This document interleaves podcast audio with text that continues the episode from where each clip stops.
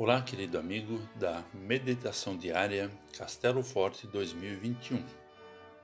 Hoje é 10 de agosto. Vou ler um texto de Anselmo Ernesto Graf com o título Só Jesus Salva. Eu sou seu criado e seu filho. Venha me salvar dos reis da Síria e de Israel que estão me atacando. Segunda Reis, capítulo 16, versículo 17. Acás foi um rei de Judá, que comprometeu a fé no Senhor Deus. Ele fez o que não agradou ao Senhor, seu Deus, chegando a sacrificar seu filho aos ídolos. A misericórdia de Deus não evitou que Acás buscasse refúgio em Tiglat-Pileser, rei assírio, e dele esperasse salvação. As pessoas buscam socorro no aperto. Acas se sentiu pressionado e apelou a um rei por ajuda. Mas não foi essa a melhor solução para Acas nem para qualquer indivíduo em desespero. Acas sofreu as consequências de seu ato e foi vítima daquele que iria salvá-lo o rei Tiglat-Pileser da Assíria marchou com seu exército contra Acás e, em vez de ajudá-lo, o deixou numa situação mais difícil ainda.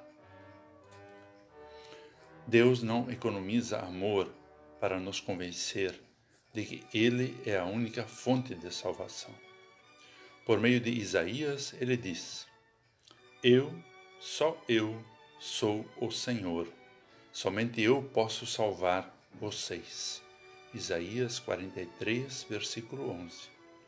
Em Atos é dito que a salvação só pode ser conseguida por meio de Jesus, pois não há no mundo inteiro nenhum outro por meio do qual possamos ser salvos.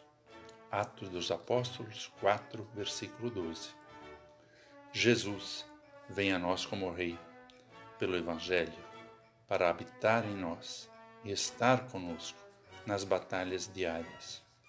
É Ele, e só Ele, que nos liberta e caminha conosco em nossas angústias, pois foi Ele que venceu todos os inimigos com sua morte na cruz e ressurreição.